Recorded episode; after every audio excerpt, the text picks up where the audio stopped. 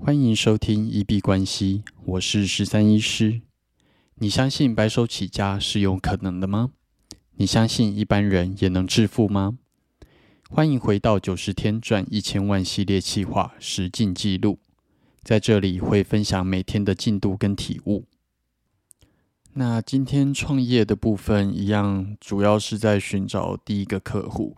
那就是持续的有在私讯我认识的一些宠物过世的朋友这样子。那其实说实在，我觉得创业最难的就是找到你的第一个用户。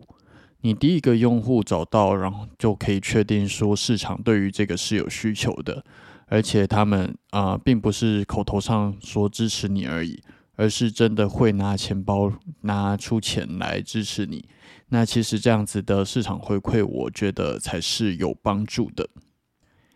那现在其实就很像《富豪谷地球翻身》第二集里面啊，广告公司在努力的一个一个去询问，然后询问他们有没有需要这样子的广告服务，那样子的有点一对一的业务行为。那这个部分它很传统，但是我觉得也是非常有效的。嗯，不过目前我们的成效还没有出来了，希望能够尽快的找到第一个客户。这一两天大概都是在烦恼这件事情。那今天额外有在做一件事情，就是把 Max 交易所里面的呃资产去把它做一个统整。因为最近好像不少币圈的呃有一些传言都是在就是讲说 Max 交易所它可能在实名认证的部分好像会多几道手续，然后变得比较麻烦一点点。那当然这个也是因为台湾的金管会要让它合规。对，那嗯以去中心化的东西，你要把它中心化，就是会变得很麻烦啦。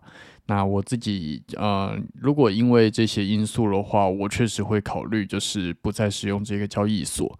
那 Max 交易所，我们在前一百集好像业配的部分也有业配到，所以如果有在使用的呃使用者，再稍微注意一下，有没有需要把里面的资产做个转移啊，或者是继续使用，然后就是让它合规，这都是不错的方式。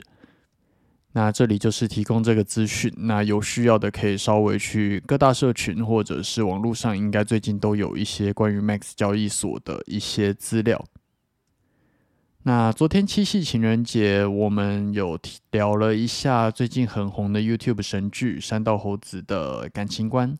那今天我们稍微来聊一下他在理财面的部分。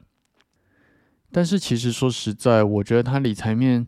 啊，虽然很多东西会就是让他一直流失金钱，可能很难成为一个有钱人，但是我觉得理财失败这件事情，跟他最后骑挡车出车祸而过世的事情，两件事情要分开看。理财失败这件事情的话，不至于会让他失去生命。啊，尤其是他其实还蛮努力在做还债的，虽然他都只还了最低金额，但是他也确实是拼了他的命在便利商店打工，然后尽量的省钱去还他过去因为一些错误所借下的信贷。那我自己相信这样子的人，他其实还是有救的，只要他具备了更多的财商观念，然后。慢慢的把这些债务还掉，终有一天他还是能够回到一般人的生活，甚至是呃继续往致富的道路上去迈进。但是其实说实在，在没有受过理财教育的情况下，他的所作所为其实都跟下一件事情这样连贯下去，其实是很合理的。那其实也跟我们一般人的生活是一模一样，就是因为我发生了 A 这件事情，所以我要去做 B 这件事情。因为我读了一个好大学，所以我就是要进到一间好公司。那其实呃很多事情就是这么的顺畅。但是你如果没有分叉出完全不一样的想法的话，就是这样子一路走下去而已。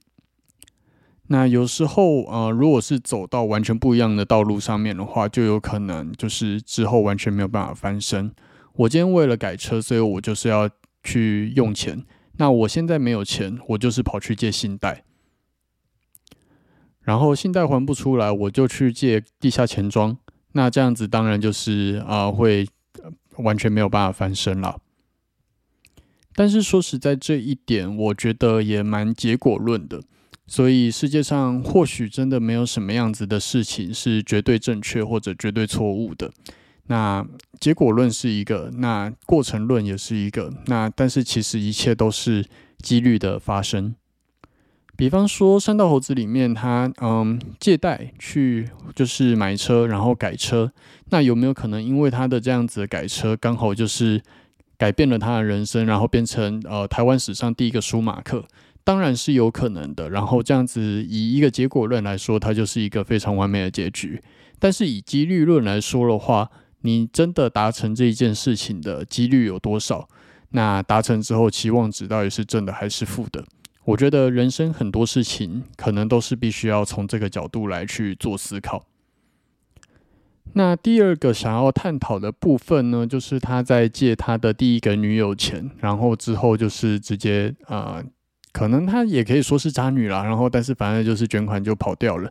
但是可能另外一个角度来讲，他其实也是自愿赠与的。他到底是借钱还是赠与？我觉得在法律或者是这部剧的角度来说，还蛮难去做定义的。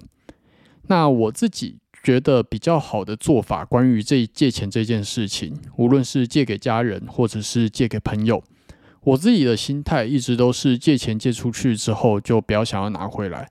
就是把借钱这件事情跟赠与放在一样的事情，这样子就也不用特别去评估一个人到底有没有还债能力，再来决定要不要借，然后还要考虑很多其他的因素，比方说你跟这个人熟不熟啊？我觉得这些就都不用想了。那当然，如果你真的借钱给别人，然后还想要拿回来的话，在啊影集里面，他评估这个女友的还款能力，我觉得是非常重要的一个能力。那其实就跟银行在做借贷的时候原理是一样的。在剧里面，他的第一任女友，他讲说他现在没有工作，而且他现在还有其他贷款要还，所以没有钱去改车，然后想要跟他借钱。那听到这个地方，你就知道这笔钱借出去之后根本就不可能还回来。那之后，我是觉得就不要哀哀叫了。那如果像是以我的角度来说，我把借出去的钱就都当做是赠与了，那可能就。比较没有这样子的问题，比方说他如果要跟我借十五万，那但是我我没有办法直接赠送他十五万，我可能就会想说，好，那我就是直接给你两万，那这两万你要还我不还我都没差，但是这是我身为朋友能够帮助你就是最大的极限了这样子。然后最后一个面向要讨论的大概就是债滚债，真的是一件非常可怕的事情。所以你如果要借钱的话，就要确保你在下一期能够全额的摊还，不要只归还最低金额。那当然，除非利率是非常低的，比方说房贷或者学贷，那可能可以另当别论。但是，呃，在剧中它是信贷或者是信用卡债这样子的东西，就千万不要只归还最低金额。这个我觉得算是理财基本常识，但是。对于真的没有受过相关的知识熏陶的人，或许呃他并不知道这件事情，所以知识的落差确实也是财富的落差。那这是关于理财面的一些想法讨论。其实这部剧真的可以讨论的面向非常非常多。那这部很有趣的是，每个人来看其实都会有不一样的体悟。那其实也会反映出每个人过去的生活经验。这部要讨论的面向其实非常多的，所以。嗯，如果有在经营读书会的，其实我觉得蛮建议可以拿这部剧来当做一个讨论的一个呃，可以可能可以切很多议题出来做讨论了。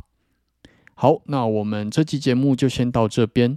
如果有任何想要留言交流，都可以在留言区留言给我。那如果我有看到，就会做回复。那我们这期节目就先到这边喽。